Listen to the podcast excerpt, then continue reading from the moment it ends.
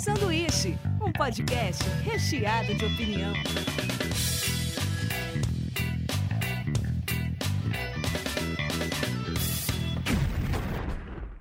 Diretamente da Springfield brasileira, começa mais um sanduíche.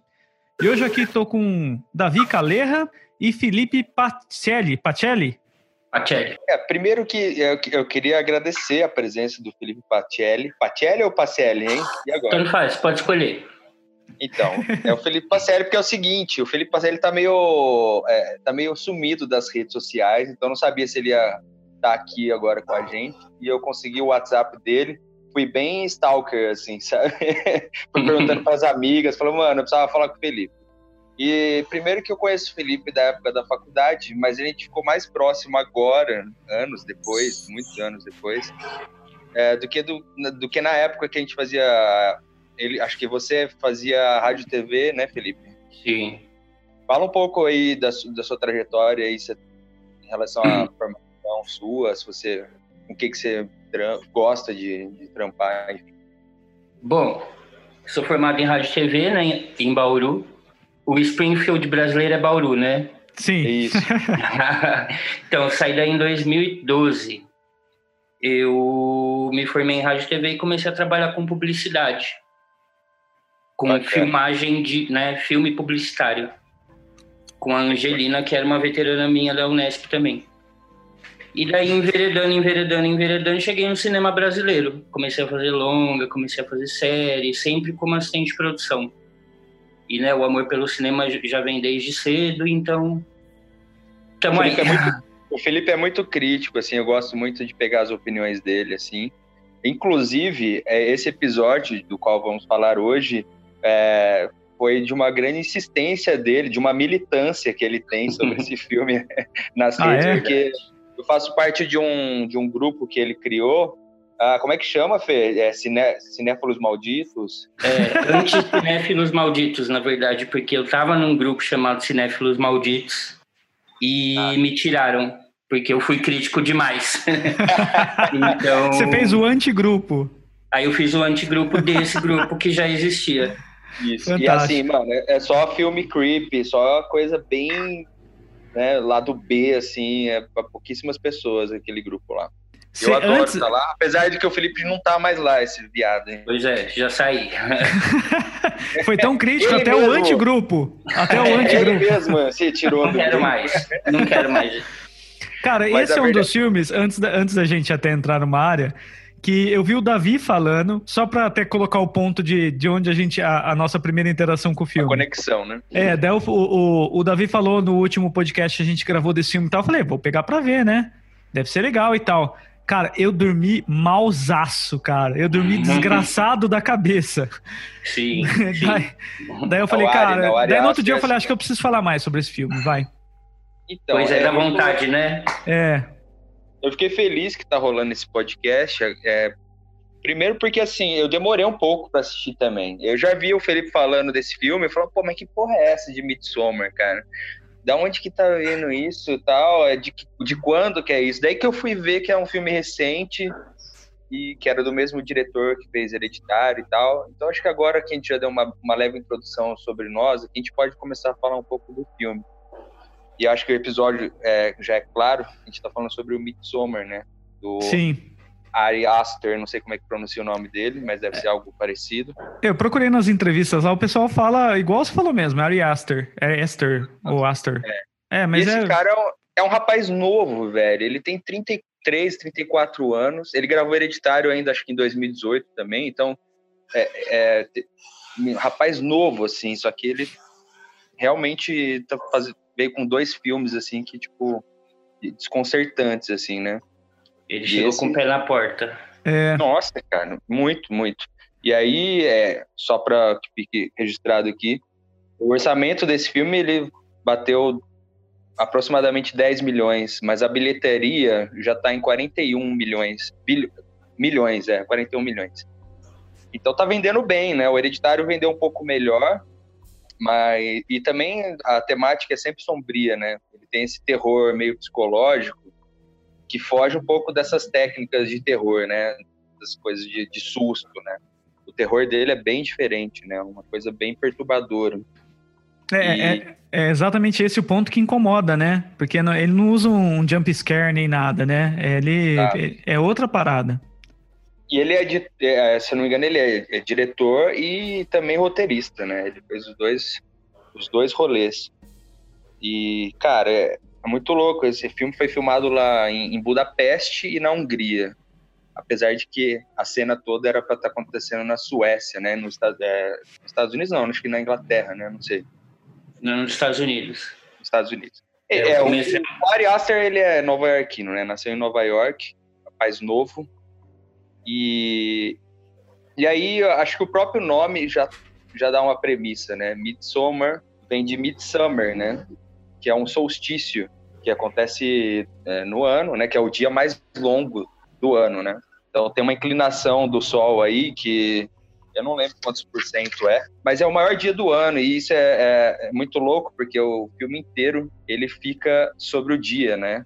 É, eles falam isso logo no começo, né, da viagem quando eles vão. Eles falam, cara, já é, já tá virando o dia e era solzão ainda, né? Lá na, na Suécia. Alguém quer mais? Alguém quer falar sobre a sinopse aí?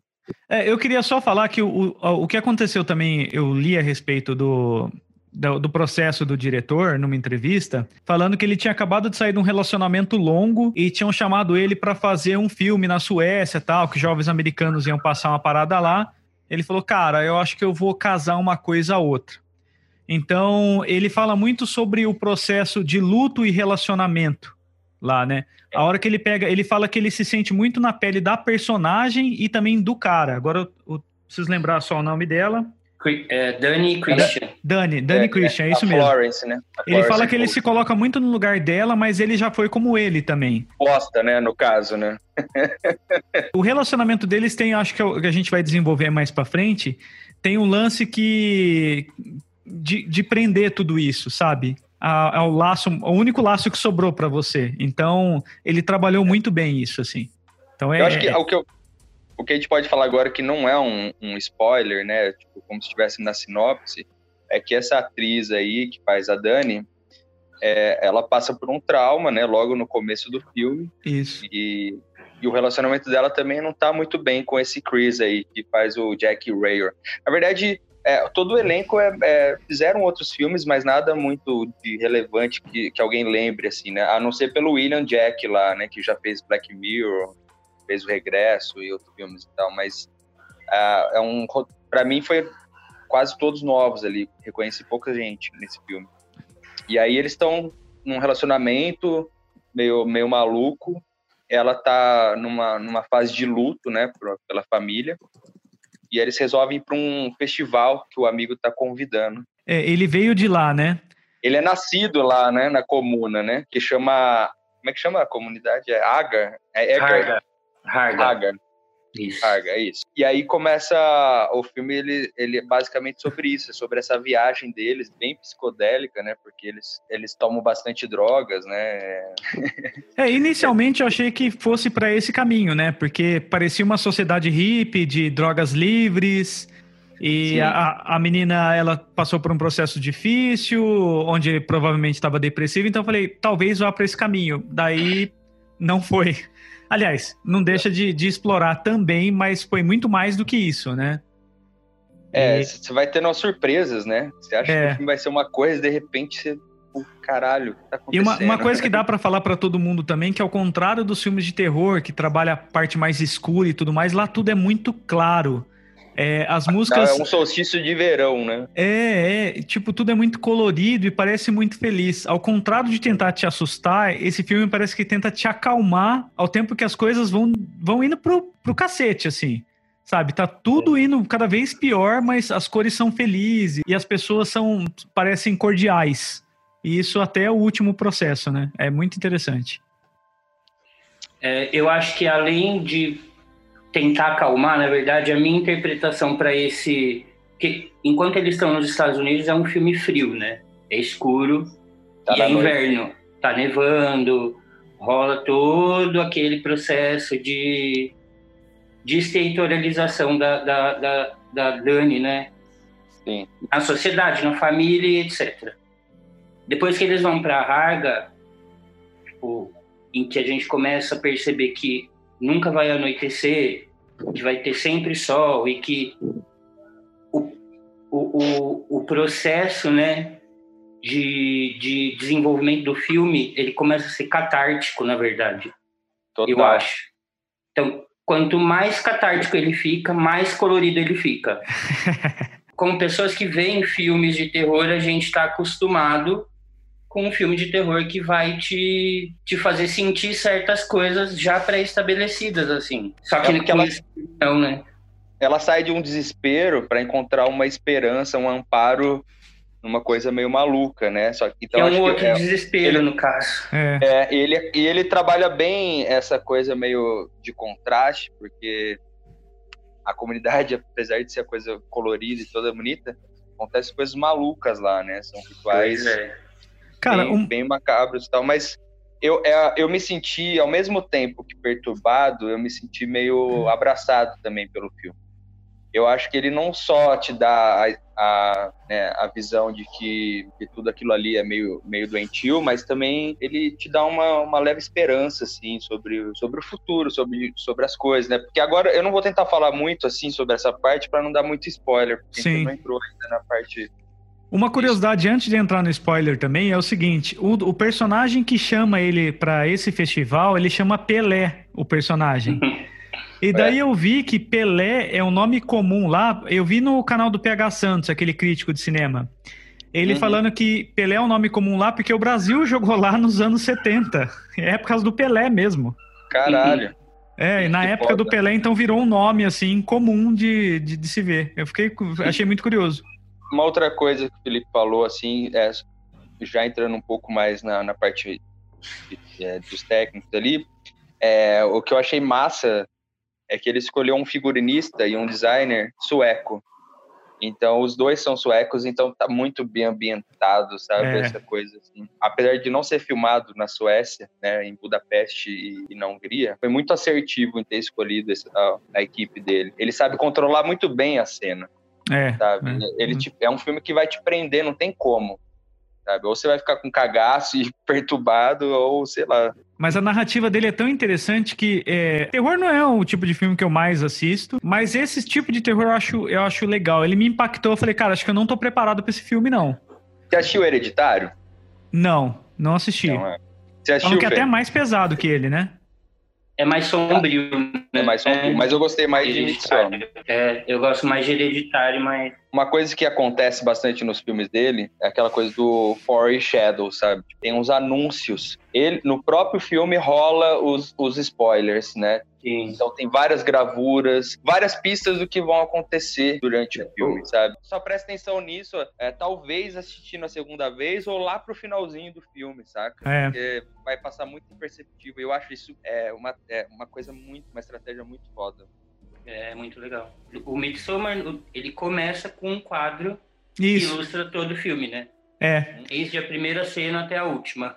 E tem a cena de uma menina beijando um urso também, né? Que a gente vai explicar mais pra frente, né? É. O quadro, né? É. O que eu acho bacana falar antes dos spoilers é que assim, esse festival ele realmente acontece. Obviamente, é, não com esses requintes cruéis, né? A gente Porque espera que não. Ele, esse, esse festival realmente acontece e até aqui pra gente ter um parâmetro é, é um, é, um folk, é um folk horror, né, que ele faz, né? Então é muito baseado na cultura. Já já vem a palavra.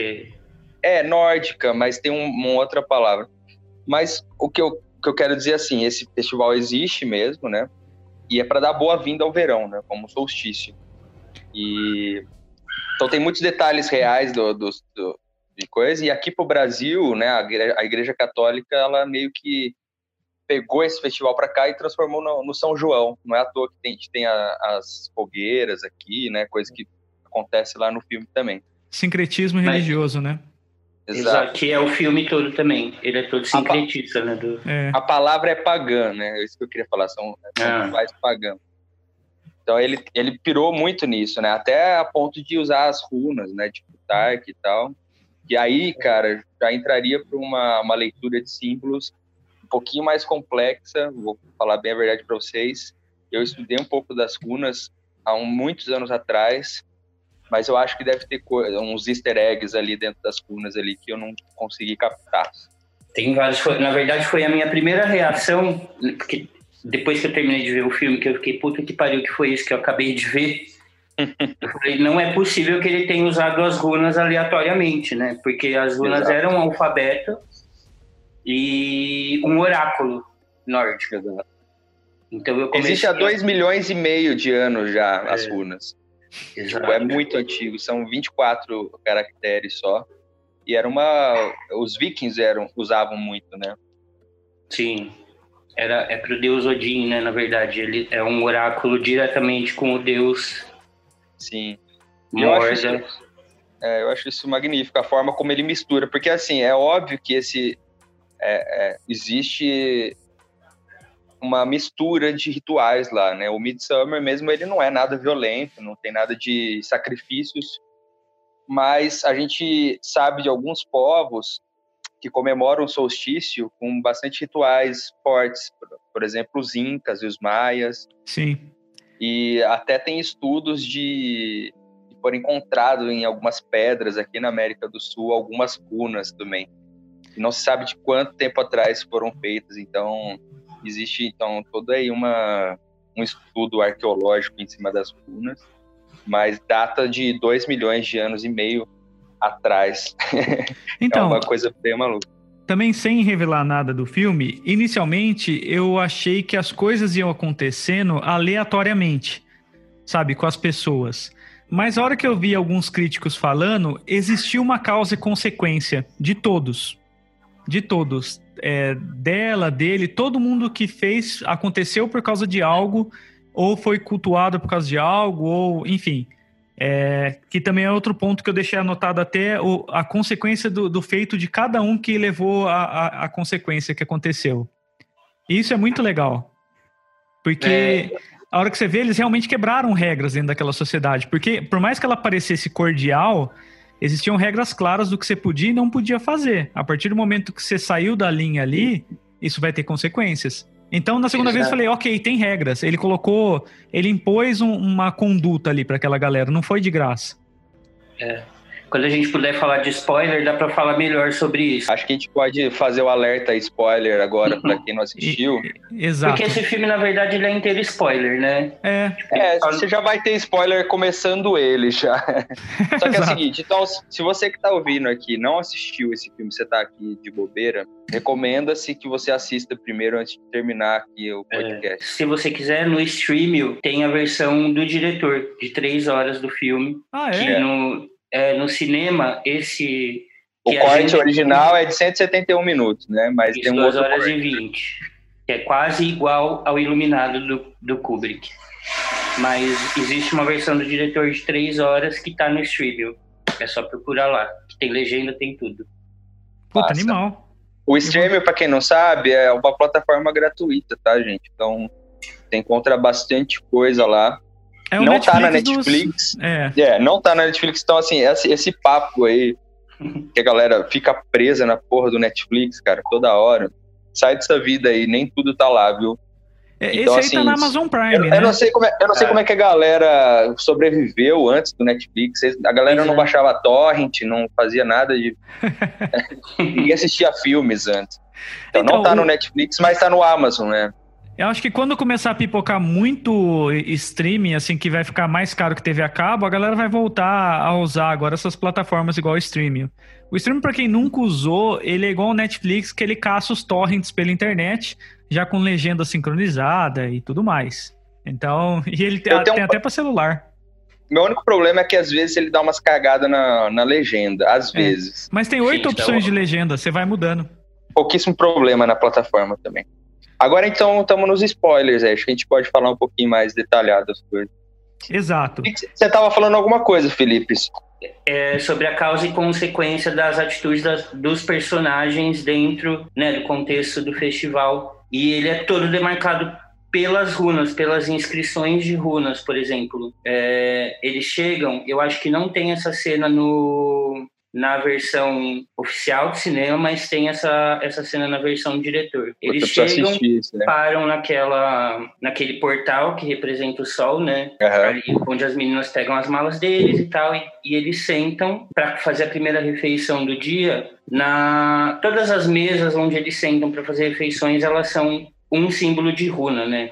Sim. E essa primeira, dessa primeira sentada deles, já é um R invertido. O R invertido é uma runa. No, no significado de runa, significa uma viagem não prazerosa.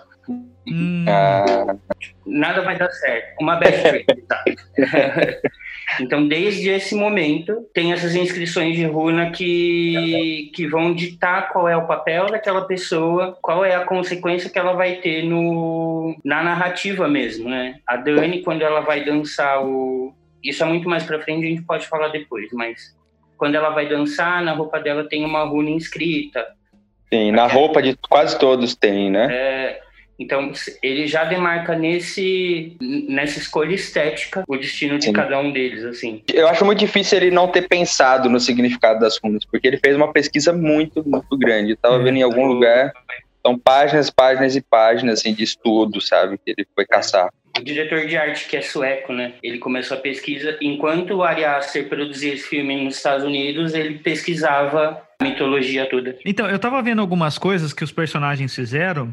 O Mark, que é um, um do, dos primeiros caras que some, ele acompanha a garota sem permissão. Ele é um dos primeiros lá. O Josh, ele fotografa o livro. Ele vai lá fotografar o livro sagrado. Sim. Enquanto, por exemplo, a Dani, ela cada vez mais se voluntaria e começa a integrar dentro daquela sociedade. Ela começa a ser participativa, ela começa. E a, a galera começa a, integrar ela ali dentro. Né? É, a tipo... gente tem que pensar que no, no mundo aqui ela não estava sendo abraçada, né? Ela estava vindo de um luto, é. porque aí agora parte do spoiler, a irmã dela mata o pai e a mãe dela e ela mesma.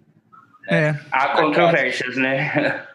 É, há uma controvérsia. Eu já vi também alguém falando, mas eu não consigo. Eu, eu não é acredito. A, a controvérsia é a... de que isso já era arquitetado pelo Pele Pelé. Ah, ah sim, é? é? verdade, é verdade. É. Então, uma, uma, coisa que eu vi que ele coloca a pulga atrás da orelha dela lá atrás também é a parada do seguinte: o cara ele estava falando sobre relacionamento e a gente estava falando bastante sobre como é o processo de luto e separação. Quando ela perde a família inteira, ela a única coisa mais familiar para ela que sobrou para ela é o namoro dela. E, e, você percebe que esse namoro tá cagado no começo, mas fica aquele relacionamento que as pessoas só não terminam ou por dó ou porque é a única coisa que sobrou de laço humano para aquilo lá. E quando ela embarca, esse cara, o Pelé ou Pele, não sei, ele coloca uma pulga atrás da orelha dela falando desse relacionamento. Parece que ele já, lá atrás, ele já começa a trocar ideia com ela para ela ficar esperta com isso aí. E ele usa o discurso da territorialização, né? Ele pergunta é. exatamente é. para ela: o seu relacionamento com o Christian funciona como um lar para você, né? Tipo, é, você se sente em casa com ele? Porque ela já não sente em casa no mundo, então ela precisa perceber que naquele relacionamento ela também não né? Ela não faz parte, ela está descentralizada é, também. Há um incômodo, né, entre os amigos, porque ela resolve também ir para a viagem, porque era uma é. viagem só para ser os meninos.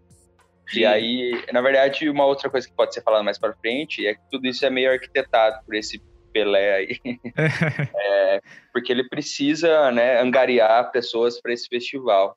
E aí Sim. mais tarde a gente fala um pouquinho do que acontece, mas a, a questão é essa, né? Ela ela é meio tá sendo meio renegada. Então esse mundo que ela vive aqui é um pouco empático com ela, sabe? Até mesmo é... quando ela se droga a primeira vez. Quando ela se droga e sente os efeitos, ela não quer ficar mal na frente ela deles. Ela se isola, né? Ela Sim. se isola. Então ela, você vê que ela tá sensível, ela não tá se sentindo ainda integrada Sim. a eles. É. E, e isso é muito bem usado. Ela começa Sim. a se integrar mais nessa sociedade do que com os caras. Pois é, né? Tipo, ela vai fundo ali no é. processo dela de se encontrar, mesmo que aquelas pessoas sejam, tipo, uns demônios, é, a jornada... A jornada da Dani é, é uma coisa incrível, porque ela sai desse poço que ela tá, é óbvio que ela vai encontrar, né, essa comunidade toda querendo ela, né? Então, assim, tem, tem umas é. cenas que eu acho muito absurdas, mas a gente vai chegar lá. Depois a gente É, pode comentar o que, a gente mais gostou, assim, as cenas que mais marcaram. Mas ela é muito abraçada pela comunidade, né? Sim. E ela é uma das poucas que não infringe as regras, né? Porque os- É. o, o namorado meio, meio doido lá, que é meio cuzão, e, É, e os porque- outros caras acabam é, desrespeitando quase todas as regras. O cara mija numa árvore sagrada lá. E é que também ela tá completamente, né? Tipo, ela é uma estudante de psicologia que acompanha três marmanjos antropólogos para um rolê que é uma antropologia infernal ali. Os heterosão, né? Total. É, né? Os caras pensando em quantas total. mulheres vai comer, não sei o que lá. É, isso é uma coisa muito doida, porque quando eles estão na, na pizzaria no começo do filme, Sim. estão discutindo o relacionamento do Christian com a Dani com ele, né? Enquanto ela tá tentando falar com a irmã. É. O, o Perry fala assim, mas lembra de quantas meninas você vai tem, poder engravidar na Suécia? Ou seja, em da 10 minutos de filme, a gente, né, tipo... Misógino total também, não É. O cara tenta prender ele até no sofá da, da lanchonete pra não deixar ele, ele falar com ela sozinho. Sim, Aquele. sim. o- E falar bem a verdade, essa Florence aí que faz a Dani, cara, ela tá, tipo, impecável nesse filme, Sim, cara. tá foda Ela é foda, né? A atuação dela, tipo, quase que diminui todas as outras, inclusive até a do Mark, que já é um ator mais conhecido, e que ele convence muito bem de ser um cara meio cuzão e inocentão, assim, que- meio O bobão, bobo, né? né? Adolescente, é. O bobo da corte, né? Que é o bobo, o, É. o arquétipo do bobo. o arquétipo. Aliás, essa é uma palavra que, que a gente pode introduzir aqui, que é justamente o arquétipo, né? Ele trabalha com vários arquétipos, né? Então, ah, eu acho muito bacana as metáforas que ele acaba usando.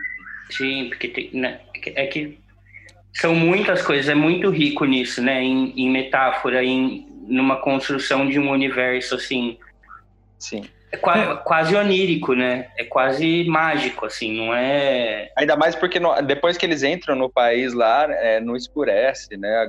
Eles não conseguem sair de lá, né? Não tem como sair de lá, né? Eu achei Tem um legal. outro casal, tem um outro casal que não faz parte desse, desse, desse É. círculo, né? Que outro cara que levou. Que é, o, irmão primeiro do Pele. É. que é o primeiro a se ferrar lá, né? E ele é, ele, aliás, ele morre com um ritual viking, né? Que é com as É. costas abertas e tal. Como é que Nem chama isso? ele É tá o morto nessa hora. A- Águia de Asa sangue. Sangrenta? Águia É. de sangue, o nome. Água de sangue, água de sangue. Se eu não me engano, o Ragnar. Como é que chama aquele cara do Vikings lá? O, Look back. é, Eu não vou o falar sobre o nome certo, mas é o Ragnar. Ragnar, é. Ele dizem que ele. Que ele- não, não, ele morreu com a serpente, né? Mas tem uma outra, tem uma galera lá que morre assim. No, Mas quando, quando, quando matam ele, eles matam um rei europeu, assim. é de vingança, isso, exato. É, os Um filhos dele matam. Que é a pior morte que pode ter, né? Os caras É abrem a pro- costela do cara. Mas ele também, ele também mata um cara, agora que eu lembrei. Logo nas primeiras, ele, ele mata. E o Viking ele não pode gritar. Porque enquanto É. os caras tiram, você não pode gritar, porque senão você não vai para pro, Pro pro Valha- Valhalla. né? Valhalla. Eu vi o diretor falando uma coisa que eu achei muito louco, que ele falou assim, que ele considera não um filme de terror, mas um conto de fadas adulto. Isso eu achei uma puta viagem, achei legal pra caralho. Mas é o avesso, né? Um conto de fadas ao, ao, ao avesso, assim, né? Um Sim. de- Mas aí eu vi um cara, esse mesmo crítico falando, por exemplo, você pega algumas, umas duas princesas ali, agora eu não sei se é Cinderela ou outra, elas também eram órfãs. E essa moça A também. Frozen mesmo, cara, tem uma É. jornada parecida. É um, Ele foi levando essa, essa situação num filme que é bem pesado, assim. A, a é. parte que os velhos saltam do negócio me deu um impacto, assim, pesado, cara. é aquele primeiro. Quer dizer, esse é o meu segundo momento de impacto maior. O primeiro é quando os pais dela e a irmã aparecem, né? Com, Ah, tá. Iluminados só pela luz da, da- do, do giroflex dos bombeiros. E esse é o segundo, assim, eu fiquei chocado um pouco É, Eu também. momento. Mas ao mesmo tempo, eu, assim, eu fico chocado também, porque ele, ele mostra a cena, né? Ele não tem esse pudor. Eu acho que isso que é legal do filme também, ele não tem muito pudor, assim, é de É querer gore, é bem gore. né? encobrir, É, né? Ele vai mostrar é. o pau, vai mostrar tudo, vai mostrar a trans, vai mostrar a morte, o cara todo fudido, eu acho isso massa. E só que a essência desse ritual aí eu acho foda, assim, sabe? Tipo, Ah, por que, que você vai envelhecer e, e dar trabalho pros outros, sabe? Então eu acho a essência é muito boa, mas a, a- a cena em si é chocante mesmo. Eu fiquei É. meio. Parece um negócio meio Paulo Guedes, né? Exatamente, é isso. Vai qual ficar é enchendo a, a Previdência, né? É, qual é a diferença, né? Vamos voltar a trabalhar. Então, o, a, a, tem uma parada que eu achei mais foda, que eles têm uma marreta especial para quando não dá certo o pulo. Tá ligado? Nossa, aí é mais doido ainda. É mais doido né, ainda, porque o, o, segundo cara ele quebra a perna porque ele cai de pé e a cabeça dele não abre. Daí os caras falam: não, pera, a gente precisa dar um jeito nisso, traz a marreta. E é, daí é, abre igual um coco, cara. Puta. Nessa hora eu pensei sorte da mulher que morreu, sabe? Eu também. Eu pensei nisso também.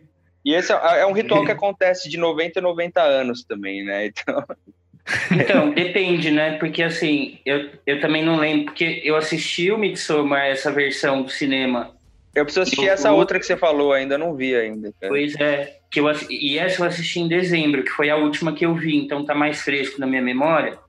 Quando o Christian decide fazer a tese dele sobre o, o Midsommar lá, ele vai entrevistar a galera. E. É, são antropólogos, né? É. É, e é logo depois desse, desse ritual do, do, dos idosos aí. E ele pergunta para a menina: ah, você já viu muito isso acontecer? E ela fala: eu vejo toda vez que as pessoas envelhecem. Ah, sim. A, então, o ritual de o ritual do suicídio acontece mais vezes. O mito, é, mas de é. matar várias pessoas num ritual, acho que é de 99. De 99, exato. Ah, tá. Eu também acho. Mas o Pele, né, disse que os pais dele tinham morrido num incêndio.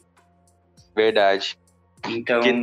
É, então, Ou seja, quando é que foi isso, né? Porque ele tem 20 anos. Alguém pode Verdade. ter errado a data, né? Foi, ou é tudo teatro, como ele mesmo falou também, né? É. O Pele fala isso no começo, fala, ah, encara isso como se fosse um teatro. Nossa, é verdade, é verdade, ele fala isso mesmo. Uma coisa que eu achei muito louco, assim, é, você falou, encara isso como um teatro, né? E que o, o Pele fala. E aí eu acho muito louco, porque a, a Dani, ela vai participar do ritual da Rainha de Maio lá, né? parece que ela tem até um cheater, assim, né? Ela ganha muito fácil, é. assim. Além parece disso, que deixaram ela ganhar, assim, né? Pois é, além de parecer que deixaram ela ganhar, no meio do processo ela começa a falar sueco, né? Tipo, Verdade, é. Rolam várias coisas que tipo, você fica, puta que puta pariu, o que, que tá acontecendo? Cara, esse lance do sueco eu não tinha me, me atento a, a esse Foi. detalhe que ela começa a falar.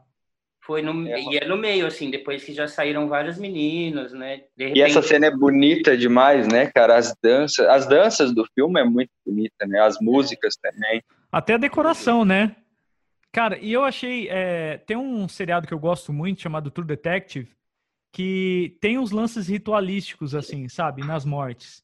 E tem uma cena que mostra, é muito parecida a maneira que eles colocam é, coisas no, nos corpos, nos olhos do, dos cadáveres, assim.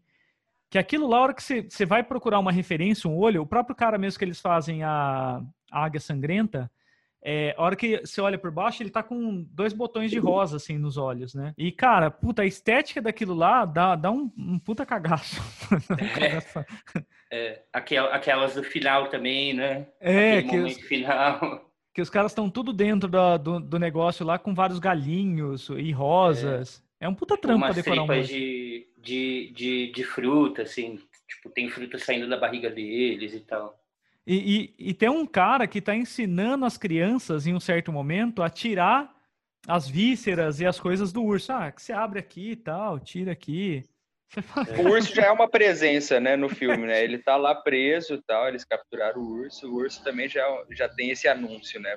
O que, é. que vai rolar com esse urso aí, né? É, na verdade, o urso é a, é a narrativa toda do Christian, né? A gente falou daquele da pintura que aparece no começo do filme Exato. Que é um urso gigante com uma menina de coroa dando um beijinho nele, né? Aquele urso que, que não sabe tipo, a força que tem, que não sabe o quanto pode ser violento com alguém. E daí quando eles chegam, simplesmente tem um urso lá enjaulado. Né? Tipo. é o arquétipo do urso.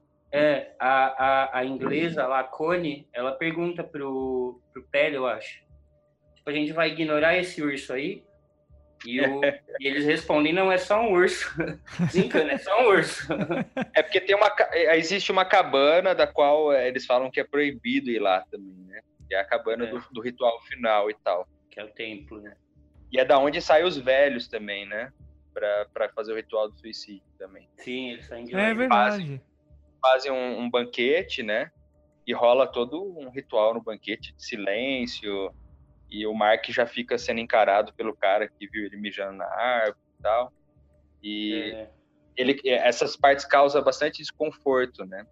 Quando... Sem contar que eles, eles, vão, eles vão sendo é, induzidos, né?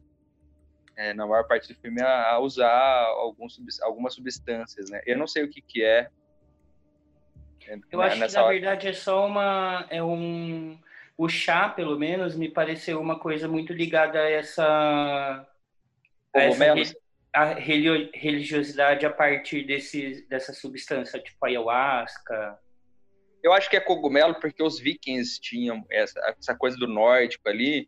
A principal substância psicodélica e psicoativa deles era, era a partir do, do cogumelo, né? É, eu não sabia disso, não. É. Ah, tipo assim, a ayahuasca, por exemplo, é uma coisa mais do Brasil, por conta do, das árvores que aqui tem e tal. É, eu acho é. que lá deve ser alguma coisa ligada com cogumelo, se eu não me engano. Então tem, é, eu acho muito maluco, né? Porque eles estão sob efeitos, mas ao mesmo tempo o dia tá claro, é. tá todo mundo quieto, observando. E aí tem as seduções, né? Que é uma coisa que tá sempre acontecendo ali. O pelo pubiano na, na comida de um deles também tem esse objetivo, né? A menina coloca é. um pelo pubiano e depois coloca o negócio debaixo da cama. É, na verdade é invertido. É invertido? É, primeiro ela né, tem aquela historinha, ela aparece assim, né, na desenhada. Essa história aparece desenhada no Isso, dela dela do sexo do... deles e várias meninas em volta, né? É, na verdade, toda essa narrativa, tipo, ela apaixonada por um cara, aí ela sonha com esse cara, desenha numa runa, numa madeira a runa que representaria esse cara, aí ela vai e faz uma torta e põe o sangue uma torta com o pelo pubiano dela e põe o sangue menstrual dela numa bebida para dar pro cara e o cara instantaneamente se apaixona por ela. Que delícia. É isso que mostra aquela historinha. É. Na verdade, o, o, a coisa maluca, assim, o que acontece no ritual verdadeiro do Midsummer é que a galera bebe muito nesse festival. E aí, no final, eles acabam, os jovens acabam é, utilizando essa época para perder a virgindade, porque é uma época que é muito mais convidativa, você tá perto e tal. E aí eles acabam fazendo sexo. Só que como na Suécia é um país muito pequeno, acaba tendo muito parente, então eles tinham muita relação incestuosa. E é por isso que eles tinham que buscar outras pessoas de fora, né? Essa coisa do, do estrangeiro. Ah, do... É, inclusive... E é por isso que é, esse menino, o Cris, aí, ele é usado, né? Como uma para fertilizar a menina, né? E continuar. E aquele menino que tinha deformidade lá, que ele. Exato. É. Qual a parada dele? Por causa disso. Explicam, né, pro. Ele é o oráculo, Josh. né? É. é. Ele é uma espécie de oráculo, assim, não? Aquele é, desenho. Né? Ele é basicamente a pessoa que vai lá e desenha né, na linguagem de runa naquele livro e as pessoas seguem, por exemplo, ah, o processo de morte do inglês na, no ritual da águia de sangue provavelmente saiu de um livro desse, né? Tipo, saiu Sim. de um livro desse que os idosos tinham que se jogar de um precipício aos 72 anos. Porque a vida é assim aqui. Então ele é meio que essa construção política né, da, da religiosidade ali, assim. É, é, é, engraçado que isso é, ele é como se fosse o Buda, né? Ele é o garoto escolhido para reger ali aquela sociedade, né? É, ou Deus, né? Tipo, é. Deus fala isso na Bíblia. Tipo, é. é. isso que o Rubin tá falando nesse livro, né? Tipo, e ele é fruto do, de incesto, né? Eles são frutos de incesto, incestos, os oráculos. Sim. Justamente por isso que eu tava falando, porque são comunidades pequenas, eles acabam é, transando entre eles ali e acaba tendo alguns problemas genéticos. É. Essa é, é, mas é um personagem bem, bem louco, né? Sim, Sim, Que, não, que não é daquele jeito, né? A maquiagem. Ele é muito bom nisso, né? Porque as mortes são muito, muito reais, assim, né? Sim, é tudo boneco, né? Não teve nada, nada computação gráfica. Caracterizado. É, tá. Inclusive em alguma pira lá dela, quando ela sonha que tem um close do velho, da cabeça do velho estourada, que volta a cabeça dele inteira e depois volta a cabeça dele estourada. Eles uhum. fizeram por sucção esse efeito embaixo da, da, da cabeça da prótese, né? Sim. Para fazer Animal. a saída e volta. Assim, não tem, não tem nenhuma computação gráfica. Que não, foda, cara, ele é muito cru, né, cara? É isso que é legal, assim. Tipo, não tem aquele sangue perfeito de, de filme de computação gráfica. As coisas que acontecem lá são, são secas, assim, né? O cara cai, abre a cabeça, tipo, igual uma. igual uma fruta, né? Igual um coco abrindo. É, pois é. Não e tem é... aquele detalhe de 3D nem nada, é, é seco. Um ponto também que eu acho legal é que é, eles falam, por exemplo, desse desrespeito ritualístico. Assim, o que menos desrespeitou, mas ainda assim questionou, foi o que vai virar o urso, né?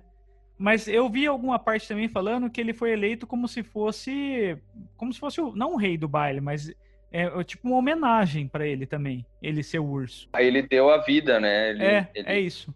Pega a menina e, e fertiliza ela, né?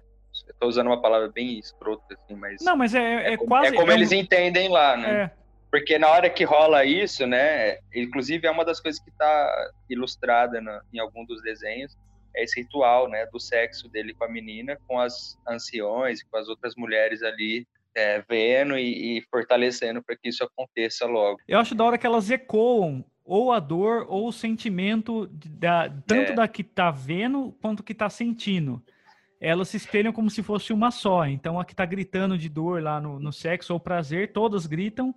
E quando ela olha o cara traindo ela, as que vêm, ela também reproduzem a dor dela, que ela vai vomitar, passa mal também. Não, é que isso rola o filme todo, né? É, é tipo uma transmissão de, de, de sentimento ali, de, de catarse mesmo. Quando o velho se joga e não morre, começa a gritar, todo mundo começa ah, a gritar. né? A galera geme, né? é, na hora do fogo, que o boy que tá lá dentro começa a gritar, todo mundo começa a gritar também, menos a Dani. Né? Animal. E a cena, que, a cena que mais me comove é quando ela tá abraçada pelas meninas e ela começa a ter um ataque de pânico e as mulheres entram junto com ela e gritam junto com ela. Para mim, essa cena foi, tipo, mais forte do que o suicídio do velho lá.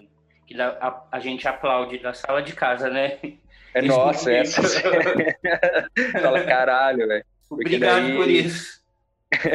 por isso Mas... que eu acho assim, é, esse filme ele é perturbador e ele também te abraça porque vai ter cenas como essa, assim, sabe? Que você vê um, a junção das mulheres e ela sendo amparada depois de toda essa jornada que ela tem. Então, mas é, o, o mais curioso assim é que se você pensar, não existe um vilão na história. Existe uma sociedade com regras e eles estão fazendo simplesmente a parte ritualística deles. Tanto é que você repara que a Dani no final, ela até sorri. Isso, isso me assustou, porque eu falei, cara, ela se integrou. Ela, tipo. É a libertação, né? É a libertação dela. Ela falou, ok, agora eu faço, é, eu faço parte disso aqui. Sabe? É. Pra mim, aquele sorriso foi tipo, cara, tô em casa. O que, eu, o que eu acho muito louco, assim, do ritual é que depois tem que morrer um certo número de pessoas, né? Duas pessoas da comunidade também tem que ser mortas, né? E alguém tem que escolher outra também, né? É alguma coisa meio parecido com isso. Eu acho isso, essa aleatoriedade, assim, das escolhas, né? É, para cada pessoa nova, para cada pessoa que não é de lá que morre, precisa morrer alguém da comunidade. É, e os caras se voluntariam, assim. Nossa, é bem, muito louco. Essa é a conta deles, né? Que é uma comunidade meio nazista, né? No, eu li por aí que, que quando eles estão indo de carro na estrada, que a câmera vira de ponta cabeça e meio que foca um, naquela, um banner, né? naquele banner, tá escrito Bem-vindos a Hausenland, que seria o estado ou a cidade onde fica esse vilarejo. Sim. Embaixo tem alguma coisa que nunca dá para ler e tá de acordo com essas pessoas na internet, diz parem com a imigração massiva. Caralho. Tipo, a gente é contra a imigração massiva, sabe?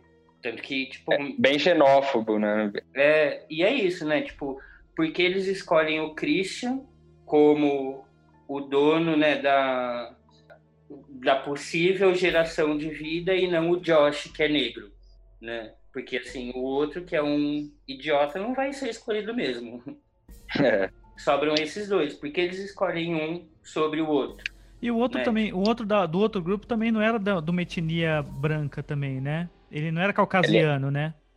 O que o outro cara trouxe, que morreu também. Não, ele era meio, in, in- Meio indiano, não era? pa- paquistanês, né? Tipo, Paquistanês, essa- é, dessa região. Tem o negro, né? Tem o, o que é o pesquisador, Josh. É. que é o Josh, que é o Chris, né? Não, como é que ele, como é que é o, o nome dele? O- Ele Josh, chama né? Josh. Josh é o Né? negro. Josh. É. Mark é o bobo, né? É. É meio ariano mesmo o rolê. né? Eles Sabe, são, bem tipo- sele- são, bem se- são bem seletivos ali, né? É, nessa perpetu- perpetuação da raça branca de acordo com aquele, né? Com aquele ambiente ali, com aquela. Tanto que a Dani é, no final das contas, ela se territorializa lá, né? Cara, isso é porque não assustador. é eu não tinha visto. Eu não tinha visto isso. Isso é muito, Né? muito mais assustador ainda. É, porque, né, tipo, por que matam a, a inglesa, por exemplo, e não a Dani, né? É. Tipo, a, a inglesa sentido, né? poderia fazer parte do, do baile da May Queen, porque ela é uma menina. Ela não Sim. poderia fazer parte porque, né? Por questões ali. Mas é, tem até Yeah. o lance de sangue de ligação deles, né? Os vikings também tinham uma parada dessa, né? De acreditar que eles tinham uma, uma dinastia direta de deuses. Então, faz muito sentido eles, eles ter uma pira de eugenia, de coisas assim, porque eles acreditam que tem um elo de sangue superior ou, ou de pureza, né? Faz muito sentido. é. Eu não tinha, não tinha nem enxergado isso. É, é, na verdade, o filme em si, todas as vezes que eu assisti, ele só começa a legendar as partes que falam em sueco quando a mulher, a anciã fala, ah, eu tô excluindo aqui os, Nossa, é os verdade. meus amigos que não são daqui, então eu vou falar em inglês. Mas antes disso, não tem legenda nenhuma para sueco, assim. É verdade. Você Caramba. fica meio perdido, Nem- nem-? Nem na versão estendida, Fê, tem? Também não. Eu fiquei esperando isso, falando, será que vai ter legenda para placa? Eu quero saber da placa, sabe? O que, que realmente fala essa placa? Cara, eu tenho um amigo sueco, eu vou, vou pedir, vou mandar a foto da placa pra ele, ver se ele traduz depois. Só pra gente saber se tá certo ou não, porque eu não sei, sabe? É tipo runa pra mim aquilo. E esse, aí eu acho que o, o, o Bin falou já do- daquela cena final que ela dá o sorriso, né? Que a gente tava comentando, né? Ser essa coisa da libertação dela mesmo, né? E, e é toda uma jornada para ela chegar nisso, né? Então, o final, tem muita gente que interpreta ela dando risada da morte do, do Chris, né? Mas na verdade não é. Não, também acho que não. Eu acho que é, o, é, é, é esse- é essa esperança que ela tem, né? De estar num mundo, mesmo que seja totalmente controverso e cheio de maluquices. Eu acho muito legal esse momento, porque eu, como um leigo das runas, né, que fui pesquisar runa depois que eu vi esse filme, e tem um formato de jogo de runa que dá pra analisar esse filme, por exemplo, assim. Tipo, você tem um. Pro...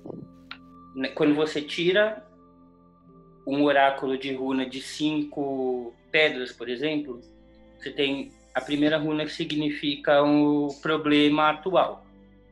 A segunda runa que significa os agentes externos que ca- causam esse pro- problema atual na sua vida, sabe assim? A terceira runa é tipo o destino, que seria você pode fazer isso ou aquilo. A quarta runa é o sacrifício, que, né? Tipo, o que você precisa fazer para atingir o objetivo que você quer. E a quinta runa mostra nessa narrativa da sua jornada que o que foi feito está feito ali. Sim. Que Será é o as sorriso da runas- Dani, né? É, será que as runas serão os- o, o novo baralho de tarô da galera?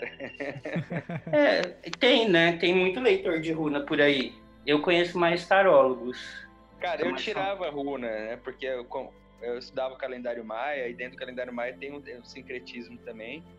E aí o, o cara que codificou o calendário, o sincronário maia lá, ele faz também essa junção das runas de Furtak, do I Ching e tal. Então tinha uma leitura holística completa, né? Do dia que você nasceu, do dia que você está vivendo, inclusive sobre sobre esse oráculo, né? Do dia, né? Você tem um é, o análogo, o guia, enfim. As runas fun- funcionam um pouco disso também. E se elas caem, por exemplo, você tira a runa e ela cai de ponta cabeça, é uma coisa. Se ela cai Então, é. é, as interpretações são bem, são bem malucas, né? E não são fáceis de fazer, não. É, é igual, né? Quando a gente vê uma carta de tarô, por exemplo, a morte. Que você vê aquela carta que é, é super violenta, né? Mas um significado, é, um significado possível para ela é que é uma renovação, né? Tipo, uma renovação na sua vida. Você tá ceifando seus problemas para é, é o fechamento de ciclos, né? Tipo... Fechamento de ciclo, exato. Tipo, tá acabando aquilo ali para começar outra coisa, né? É, eu achei eu muito louco assim... também, pensando no, no personagem lá do Pelé, ou Pelé, sei lá, eu nunca sei qual o nome, como pronuncia o nome dele. É, é, talvez, se for pensar, por exemplo, que o cara foi escolhido para ser o, o urso, o homenageado, o procriador, e ela como rainha, talvez o planejamento dele já é até mesmo é, de ter algo, de estar tá com ela depois.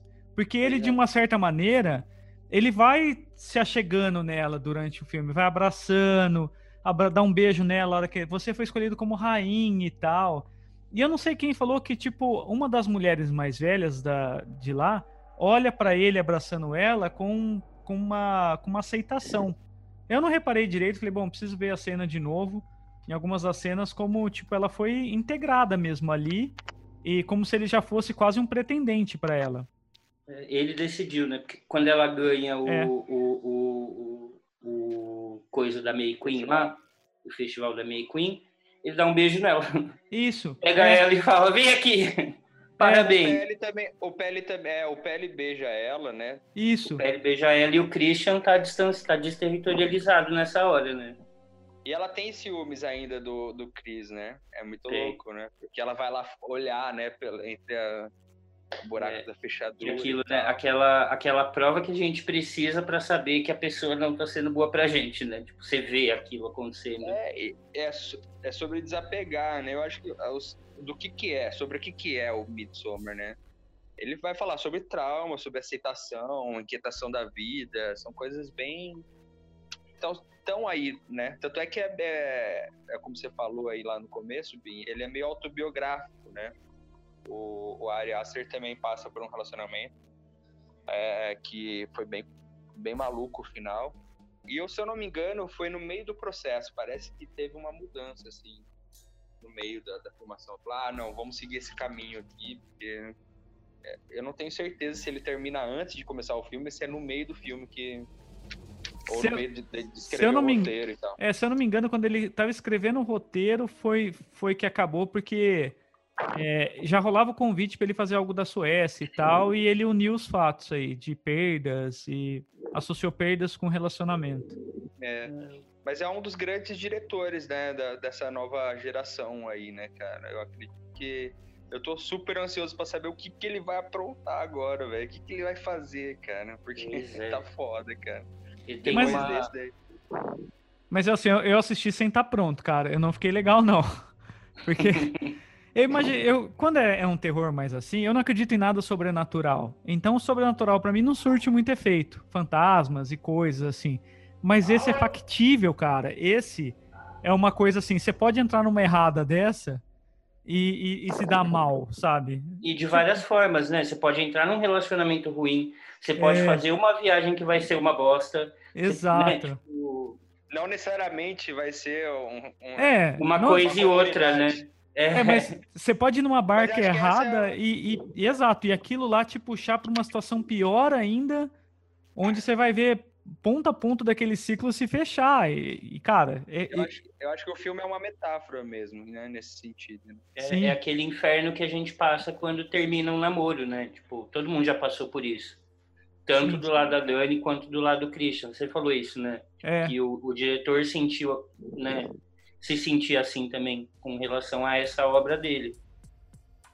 E é isso, né? Às vezes a gente é filho da puta e termina um relacionamento. Às vezes a gente é, é mas assim, até mesmo vendo, por exemplo, os dois lados, é, ela sentia que esse relacionamento já tinha acabado, mas ela precisava daquela. de ter uma figura familiar por perto. E ele não acabava simplesmente por dó ali, por, por algum. Ah, é. é. por pena. É. Ele falou, puta, eu vou machucar essa pessoa no momento que não dá para machucar essa pessoa. Porque ele não tava mais afim. Tanto é que ele não avisa os amigos que ela vai, né? ele avisa em cima da hora, né? Não, ela. Então, ela vai, tá, gente? É. Essa é outra coisa que cortaram no corte do cinema que eu fiquei triste quando eu vi na, fala, na versão estendida. Fala um pouco mais da, das cenas estendidas, Verdade. eu tô curioso. A, a versão estendida é basicamente né, o filme todo, é, acaba do mesmo jeito começa do mesmo jeito. Mas tem um momento depois que os pais e a irmã dela é, é, se matam, né, ou morrem, etc.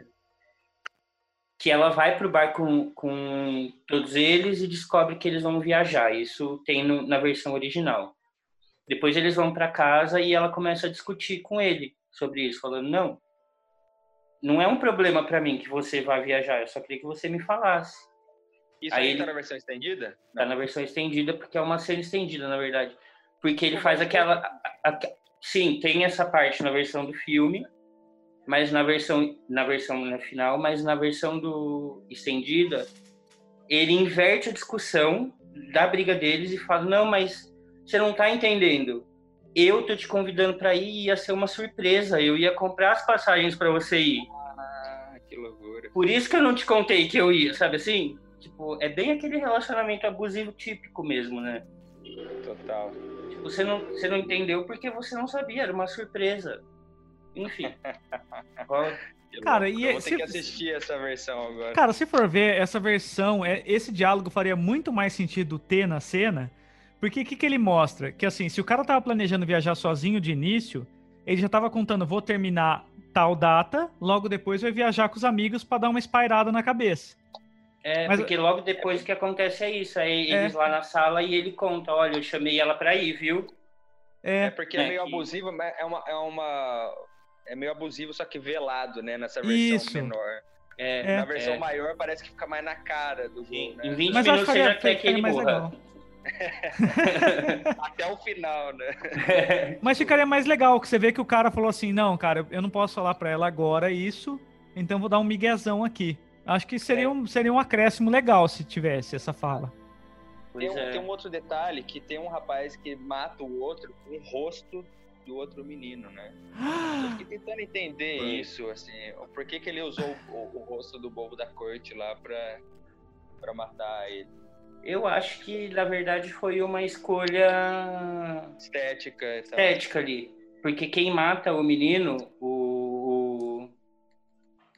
o Mark, né, que é o bobo, que depois vira o bobo, não que ele seja antes, é aquele cara que fica puto porque ele mijou na árvore ancestral lá, né? Sim. Que fica meio que aterrorizando ele com o olhar durante dias, não sei o que, sei que lá. E aí ele vai simplesmente, tipo, como, né, venci essa batalha. Matei esse cara imbecil e tô aqui usando a cara dele no lugar.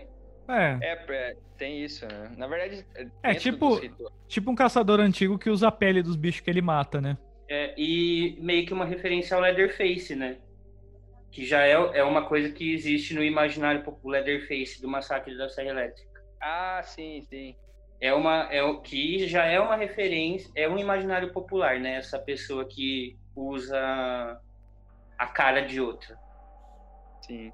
Mas deve ser difícil você ter que medir, né? Falar, puta, essa não vai servir, vou ter que escolher outro cara. pois é. Mas aí você abre mais aí, depois costura, sabe? Você pegar uma cabeça muito maior que a sua, dá, tem que dar puta, voltinha. Eles, eles comem carne humana, eu não lembro agora se é nesse filme. Não tem uma hora que eles comem um. Então, tem um momento. O banquete. Talvez confundindo. É, o banquete meio que ele é muito cara... nojento. É, pode ser que seja uma carne humana lá. Né? Tem uma parte é. que ele é. enxerga os dois pezinhos do cara para fora, assim. A hora, é, a hora que. Né? É, tá, é do. Do, do Josh, Josh, Do Josh. É, eu fiquei pensando se o que eles estavam comendo na hora do, do pelo pubiano, eu falei, cara, será que eles estão comendo, na verdade, gente o tempo todo? Eu fiquei Sabe? pensando nisso. Porque, mas daí eu, eu falei, cara, eu não sei, quando, quando você quer falar, você mostra também, né? Você não deixa entender. Você é, mostra alguma coisa que, que, É, eu também acho que não eu entendo que, tipo, porque assim, aquela. Tem aqui, o menino inglês que morre na águia. Águia, águia de sangue. Águia de sangue. É, aí você vê o pezinho do Josh, né, para fora ali na plantação, no jardim. E a menina, quando, quando eles estão levando de carriola a galera lá pro, pro templo, a menina tá bem verde, parece que ela foi afogada, né? É. Então eu acho que eles fazem meio que um, um ritual, um pra terra, um pro ar, um pra água, sabe? E o pro é, fogo. Faz Caramba, sentido. e o último é o fogo. E o último é o fogo. É isso, cara, é isso. Sentido, total né? sentido. Sabe, tipo, não a águia do ar. Acho que eles não comem car carne humana, nem nada disso. Não, faz, cara, faz total sentido isso aí. A águia é, representa ela... o ar, a, eles afogam a mina, enterram o cara e por último é. fazem o fechamento com fogo. Eu assumo que ela foi afogada, porque quando mostra um close dela na carriola, ela tá tipo verde, assim. Aliás, tem pouco close o filme, né? é tipo um tudo Capitão aberto. Planeta do Inferno. É, tudo aberto. Tem o close lá no final, no sorriso dela, tem um close, né? Tem close na cabeça das pessoas. É. Ah, é explodidos, né? Tipo... Nossa. Cara, aqueles galinhos que eles colocam e a decoração toda, eu achei particularmente muito assustador porque ele tenta ser feliz, assim, ele tenta pô, deixa eu deixar bonitinho isso aqui e tal. É. Ele não tenta ser mórbido e assustador, não, ele tenta deixar legal. Vou decorar esse cadáver aqui para ficar mais bacana. Porque é isso, né? Tipo, para eles a morte é aquilo lá, tipo, é comemorar, né? O luto é. para eles é diferente do luto que a Dani tinha nos Estados Unidos, por exemplo. É. É, o luto deles é ficar dançando e comendo e matando mais gente. É, são valores, né? E é, eles estão seguindo rituais muito antigos ali, né? É, Apesar de que dessa aquela forma não existe daquele jeito naquele local, eles estão falam que o ritual já data há muitos anos, né? É, e é e então, o, são outros valores mesmo. É, esse, essa questão do, do luto, como a gente leva hoje em dia, ela é muito cristã e ocidental, né? Tipo, ela já não é mais pagã. Esse luto de você chorar e sofrer e não saber o que você vai fazer da sua vida. Geralmente. Só para falar o tanto que a gente tem uh, influências pagãs em nossas vidas, a maioria das nossas festas aqui no Brasil são pagãs, né? O a Páscoa. Natal, o Carnaval, a Páscoa, é. a festa de São João, que é justamente o nosso solstício aqui, né? E eu acho muito legal a gente estar tá gravando esse programa agora, porque a gente está muito próxima da festa de São João aqui no Brasil. De três coisas, na verdade, a gente está próximo: do São João, do solstício e do aniversário da Dani, né? Porque ela chega lá é. no dia do aniversário dela. Pode então, crer. Felipe, eu, só, eu queria dizer que você não tá à toa aqui nesse programa, entendeu? A partir de agora. não, mas é só para falar de Midsummer. Cara, eu fiquei pensando depois também Outra parada, assim, é, deve ter tido mesmo a mão do, do cara para levar a Dani. Porque se fosse só os caras nesse festival, não ia ter uma rainha, não ia ter um sentido. Tanto é que o é. outro lá, o outro cara também levou uma mulher e um cara. Pois é. Então e faz... também tem um, um, um lance afetivo com ele, né? Porque quando eles chegam lá e na verdade, eu acho duas coisas desse, desse casal inglês aí que o irmão do Perry leva no começo, quando eles chegam, que o, o Christian pergunta para eles: Ah, quanto tempo vocês estão juntos? Eles falam: Não, a gente vai casar agora, não sei o quê.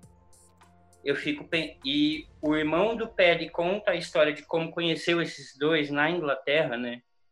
Que ele fala: Não, eu ia sair com ela e, e era amigo dele, mas na verdade ela decidiu sair com ele e ser minha amiga. Tipo, também era uma possibilidade, porque também dava para perceber que esse cara tava afim. É uma opção também. Né? É, sabe? É uma opção de um dos herdeiros ali, né? Tanto pois é, o Pele quanto eles ele. Têm... Eles são pardos, né, no caso. É. Tipo, ali naquele contexto. Aí não vai ser aceito, né? Exato. E no final, eu acho que eles estando se, sendo queimados no templo significa o fim do relacionamento idealizado, né? Tipo, do amor romântico idealizado que a Dani tinha. Sim. Né? Porque é o único casal que, que é morto lá. São os dois únicos, na verdade, né? Os dois velhos e os dois ingleses. Os dois velhos são queimados porque eles morreram, porque acabou a vida deles. Sobram os ingleses do amor romântico, como e a Dani esperava. É, e ele não fala, ele não faz essa, essa inversão só com o amor, né? Ele, ele faz essa inversão com a morte a é. todo tempo. Ele faz é. essa inversão com quase tudo, né? É, ele mostra que, né, tipo, todos os sentimentos têm uma dualidade, né? O amor é bom e ruim, a morte é bom e ruim, tudo é bom Sim. e ruim ao mesmo tempo. O que na verdade é isso, né? A gente que dá essa fantasiada aqui, né, para tentar ter menos medo, né, dessa, dessa inquietude que é a vida, de estar vivo, de ter que realmente morrer um dia. É, Então a gente vai criando esses, essas muletas aqui para que, a, que fique mais fácil. Mas na verdade é isso, né? A morte é tão bonita quanto a vida e tá tudo certo. A gente que. Mas se a gente essas- entendendo o festival dessa forma, a gente entende que a premissa dele também é você ser um talarico, né? O olheiro ali tem que ser um talarico do caramba, né? Vocês têm que arrumar casal para trazer, porque daí uma sobra e o outro engravida a outra menina aqui, entendeu? E um casal que você tem uma chance de talaricar, sabe? Porque e matar os outros. É, E esses exato. aqui a gente precisa desovar A ali. questão é quem você levaria para Midsommar? né? tem que ser alguém que Olha. tenha namorado. Olha que sacanagem. Mas a, a minha amiga Alicia, que acho que o Davi conhece, ela, ela assistiu o filme que eu pedi para ela assistir. e Ela falou: gente, o meu maior medo hoje em dia é ir para a Suécia. tipo, eu, eu não fiquei com medo de nada nesse filme, mas ir para a Suécia eu tenho medo. Não coma nada lá e não tome nada. É, Não, se alguém te chamar para ir para festival, não vai. tipo, Leva sua própria água. O Felipe ele é tão fã do filme, ô Bin, que ele tem figurinhas já no, no- WhatsApp sobre Midsommar. eu fiz no, no, no mesmo dia que eu assisti, eu já fiz para mandar para uma amiga minha. Felipe, Eu- eu tô rindo, mas isso é muito assustador pra mim, cara. Esse filme me impactou pra caramba. Daí eu falo assim, não, o Felipe tem figurinhas desse. Eu falo, cara, isso é muito assustador. Tem, tem figurinha, inclusive, do- da idosa se jogando do barranco. Escuta, que que- ó, só pra gente já meio caminhando assim pra um desfecho. Ô, Felipe, o que que, que que te pegou nesse filme? O que que você falou, pô, esse filme é foda mesmo? Por que que ele pegou em você, assim? Primeiro, porque assim, eu sou muito fã de, de cinema de terror. Eu assisto terror desde que eu tinha, sei lá, 5 anos de idade. Que eu roubava fitas da, loca, da locadora dos meus pais. E eu sentia muita falta de um terror que não fosse tão vindo de uma fórmula já pré-estabelecida há muito tempo, sabe? Tipo, eu gosto de assistir aquele do casal para, paranormal lá, que é a Vera Farmiga, acho ótimo, a Annabelle, não sei o que, acho super legal. Só que é genérico, né? Chega uma hora que é exaustivo assistir aquilo, porque é tudo igual. E daí veio ele. Seu primeiro filme seria sobre, sobre terror, sim, você acha o gênero? Eu acho que sim. Eu acho que sim. Não um terror, né? Tipo, ah, um espírito maligno que vai matar uma pessoa, mas eu acho que mais o terror da- das relações mesmo. Eu acho que é isso que é Eu quero legal. ficar na produção, hein, cara? Você me põe pra, pra, pra varrer o set. Eu te chamo, você pode morrer lá também, se você quiser. Filme. eu queria ser um figurante que morre. Sim, a gente pode matar um monte de gente lá no filme. E você, Mas- Vim, o que, que foi aí? Que, que...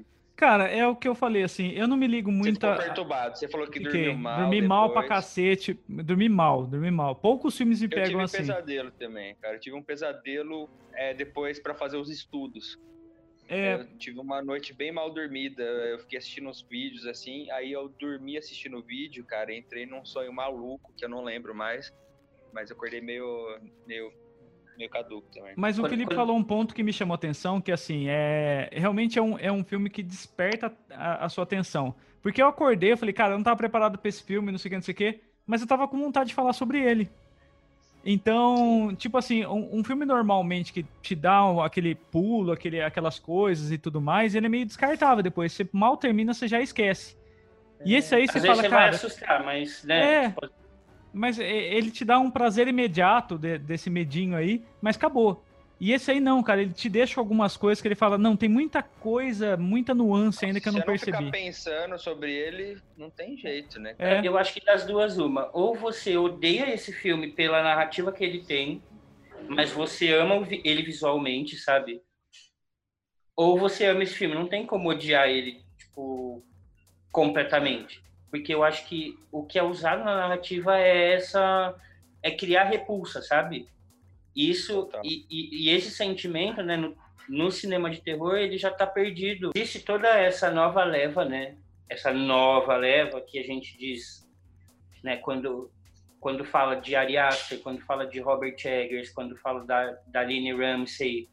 O do a- Servo Sagrado, você gostou? O sacrifício do Servo Sagrado? Eu sou, com permissão da palavra, putinha do Yorgos Lantimos, né? Tudo que fizer eu acho maravilhoso. mas, é. mas eu gostei muito de Servo Sagrado. Eu assisti no cinema esse. É muito foda, né? Tipo, quer dizer... Aí você vê a galera, tipo, quando eu vou no banheiro do cinema e eu vejo alguém falando mal do filme, é porque o filme é muito bom, sabe? Normalmente acontece isso, assim. Ah, o filme pois é... é.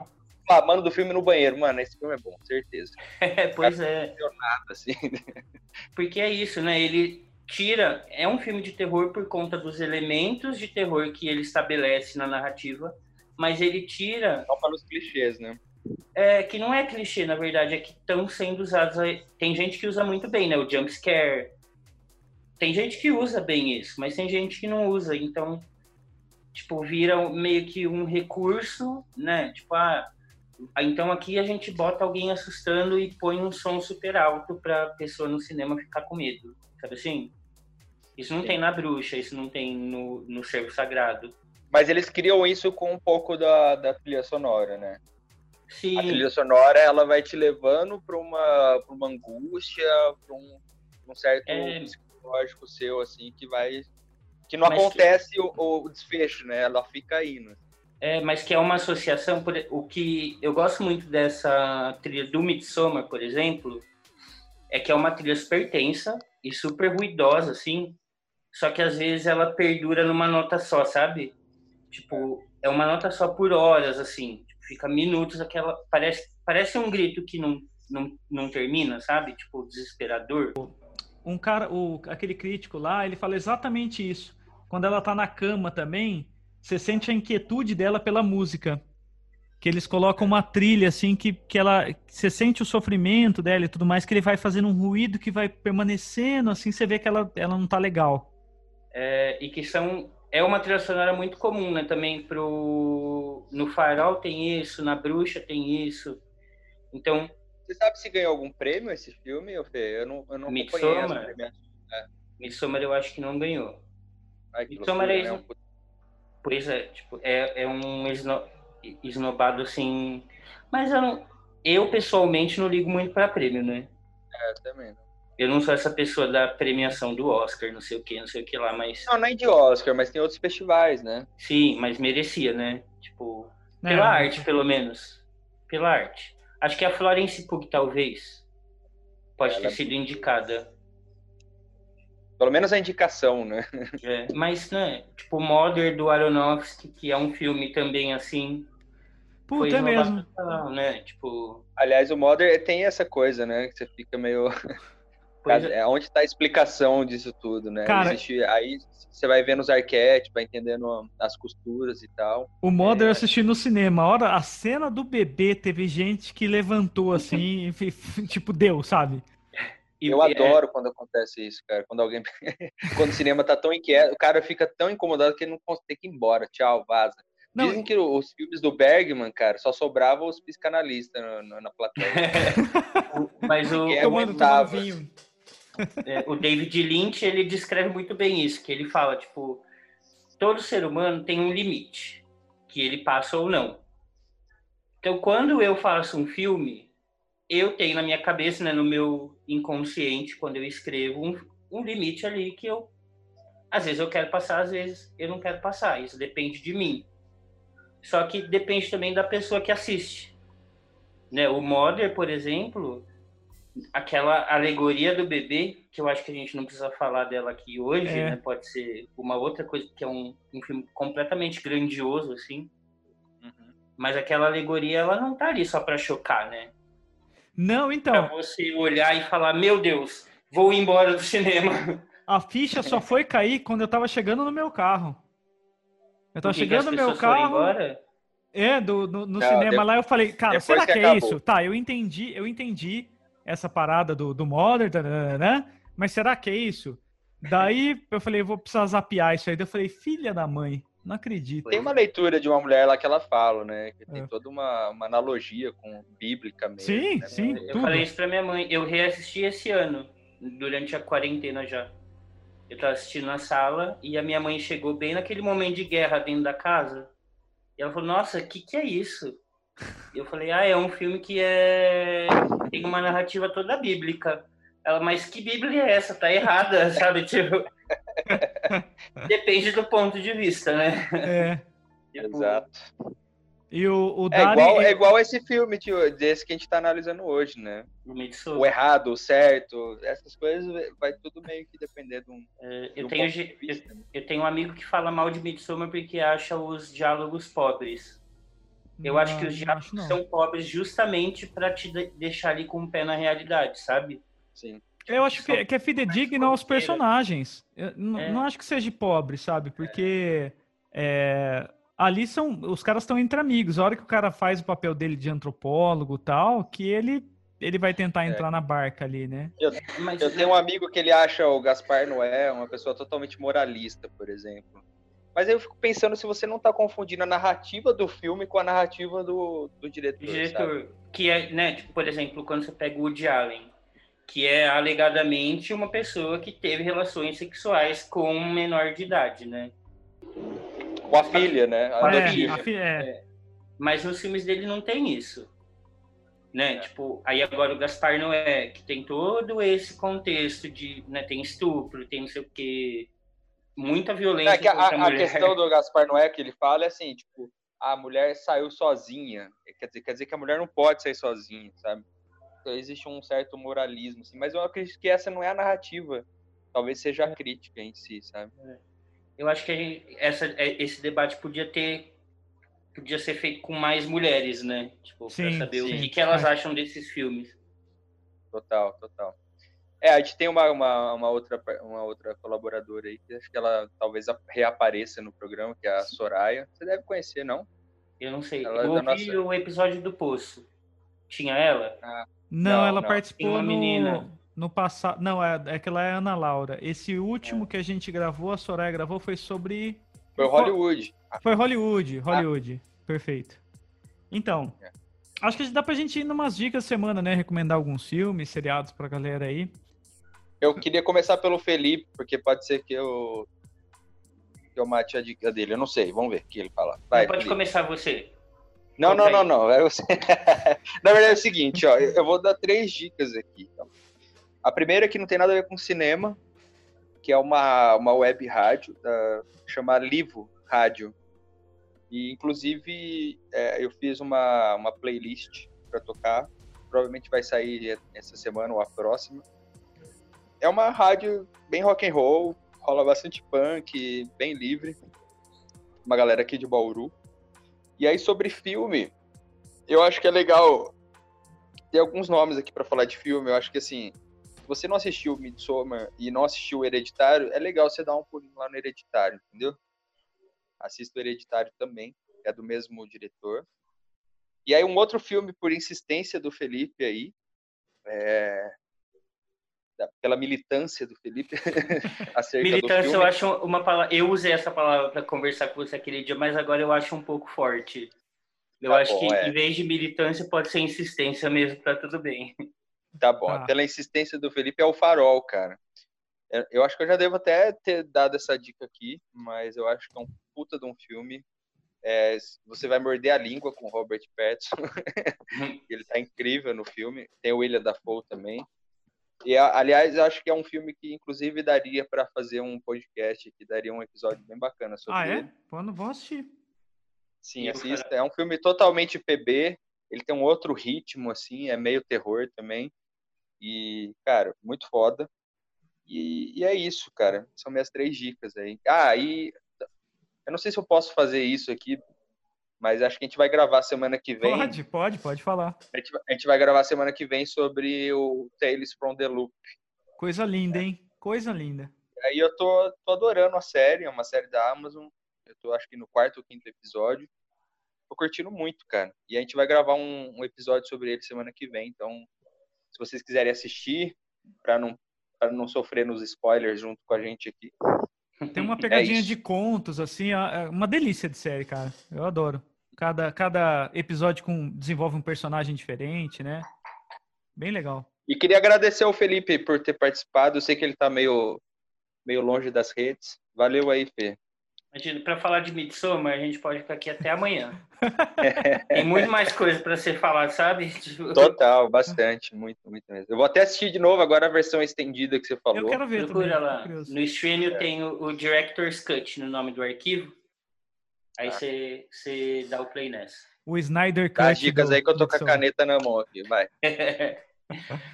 A minha dica é seguindo meio que o, esse momento terror, a nova leva do terror, né? Mas pensando nas diretoras mulheres, assim. A primeira é a brasileira Gabriela Amaral Almeida, que eu amo. Ela é maravilhosa. Ela tem dois filmes, na verdade, como diretoras, como diretora, desculpa. É, o Animal Cordial, que é do ano retrasado, de 2018, e do ano passado, A Sombra do Pai. O Animal Cordial é assim um, do- um dos filmes brasileiros mais legais que eu já vi nos últimos anos. É tipo A sombra do pai. A Sombra do Pai. Esse eu nunca achei pra para piratear no termo chulo, mas tem no, no NetNow. Para quem, se alguém for assinante net, pode assistir lá. E é uma diretora que trabalha o terror muito bem, assim, muito bem. É simples. O Animal Da onde que ela é, essa mulher? Ela é de São. Paulo mesmo? Elas são. Não, ela é, é, acho que baiana, mas trabalha em São Paulo e no Rio, né? Ela já fez roteiro com o Marco Dutra e com a Juliana Rojas, da, que fizeram o, o- vários filmes de terror já. Né? A Juliana Rojas fez aquele. Você Boas gostou de. Bacurau? Eu gostei de Bacurau, achei legal. Achei Legal, bem legal. ponto? Hã? Legal, ponto. Não, legal, legal. Gostei, nota Ah, tá. 2. Não, nota 5, sabe? Tipo, acho legal essa, essa mensagem, mas eu acho que é uma mensagem que educa a classe média, né? A única coisa que eu achei meio paia do Bacurau é que tem, tem, du, tem du, duas coisas, assim. Se você tem os americanos falando em inglês, que eu acho bom, e tem eles falando um português meio esquisito, assim, que eu já acho meio paia. E eu assisti em inglês, depois que eu vi algumas cenas deles com português meio, meio esquisito. É, eu a única assi- coisa que me incomoda. é, O resto eu achei Mas- incrível também. mas você fala deles, dos brasileiros falando português estranho? Não, dos ingleses, Ah, tá. Mas americanos. isso no final, né? Naquele clímax. É, isso. É, porque daí eu acho que é uma questão de sobrevivência para ele, né? Pro Então, colonizador. mas tem, mas tem, tem uma versão que eles continuam falando inglês. Ah, não sei se foi filmado duas vezes, talvez. Ah, eu não sei, cara. Ou, ou, assistir, ou é tá legendado ou dublado, porque é um filme português, mas tem a parte inglesa. É, mas assim, é muito bom. É um filme bom. Bom pra Outra muito dica. bom. e outra dica é a Aline Ramsey, que é a diretora do We Need to Talk About Kevin. Eu não sei se vocês já viram esse filme. Puta, precisamos, eh, precisamos falar sobre Kevin. Puta, eu preciso É. assistir de novo. Eu assisti há muito tempo atrás, eu não lembro muito. Que assim, É esse filme? A, a, a dica? Ele- Precisamos é a. Aline Ramsey a, a diretora, na verdade, porque ela tem vários filmes muito bons. Inclusive o, o filme que eu tenho certeza que deu pro Joaquim Fênix a possibilidade dele ser o Coringa, que chama You Were Never Really There.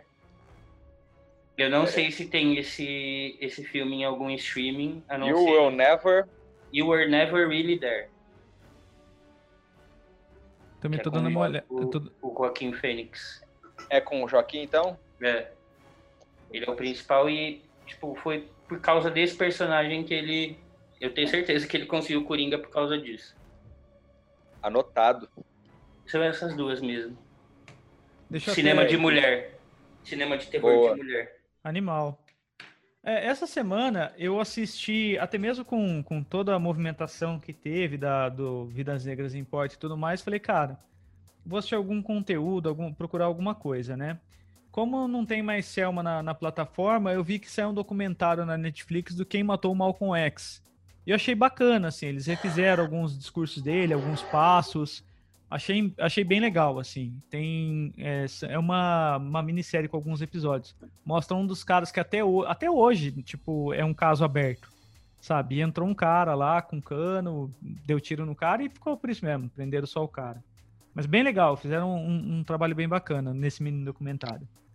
Eu assisti, Eu eu assisti uma série também, que assim, ela é um 6,5, mas é uma série pra você para você descansar. Seis meio que- de 0 a 10? é, não é, não é nada demais, mas a ideia eu achei boa. Eles pegaram aquela ideia do episódio do Black Mirror, do San Junipero, e fizeram uma série.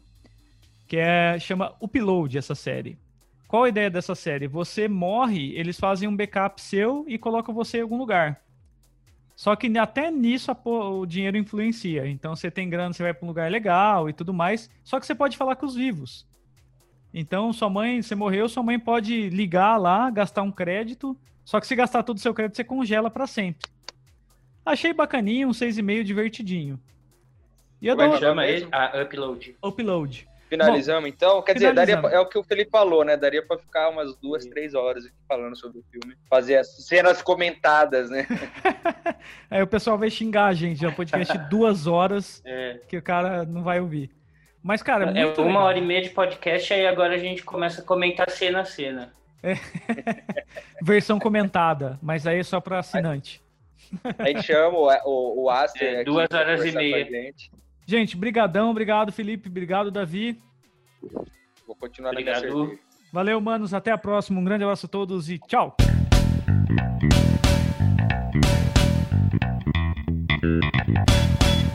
Thank